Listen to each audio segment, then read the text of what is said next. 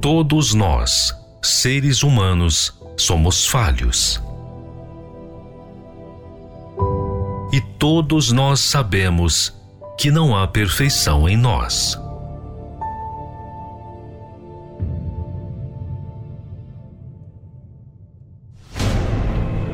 Nós precisamos perseverar para nos manter. Mas e Deus?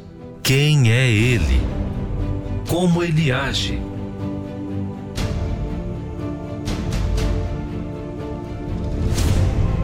Muitos visualizam Deus como um ser que apenas manda a ordem, mas não conseguem ver quem Ele é.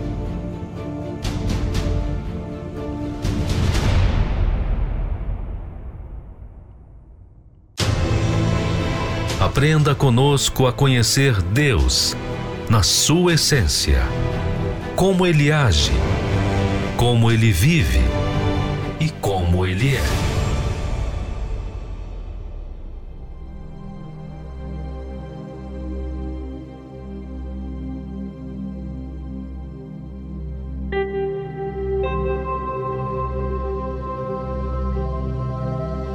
E Deus os abençoou, e Deus lhes disse: Frutificai e multiplicai-vos, e enchei a terra e sujeitai-a, e dominai sobre os peixes do mar e sobre as aves dos céus, e sobre todo o animal que se move sobre a terra.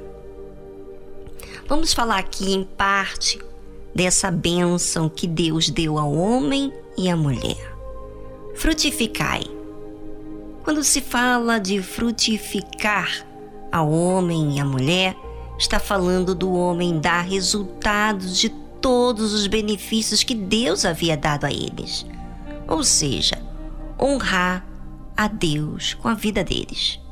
Fazer Deus orgulhoso, entre aspas, né? Porque Deus não é orgulhoso, com a gratidão que eles oferecessem a Deus. Outro ponto que fala aqui sobre a bênção que Deus deu ao homem e à mulher é multiplicai. O multiplicar dependia do primeiro, do frutificar. Pois uma pessoa sendo grata a Deus, honrando a quem o criou, não esqueceria jamais das benevolências que Deus teve com o ser humano.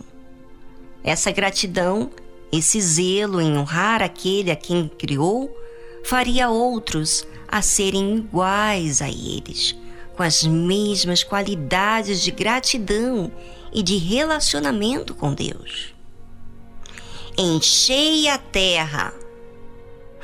Agora sim, Deus fala de número, de número de pessoas gratas com essa qualidade de relacionamento com Ele.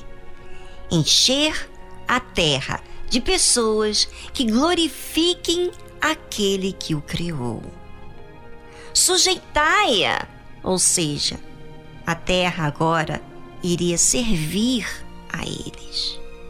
Dominai.